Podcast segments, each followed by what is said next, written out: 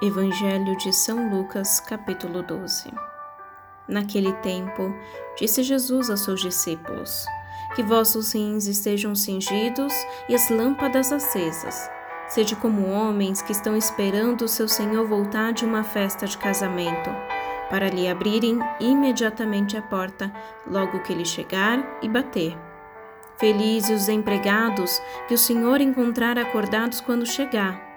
Em verdade eu vos digo, ele mesmo vai cingir-se, fazê-lo sentar à mesa e, passando, o servirá. E caso ele chegue à meia-noite ou às três da madrugada, felizes serão, se assim os encontrar. Palavra da salvação. Glória a vós, Senhor.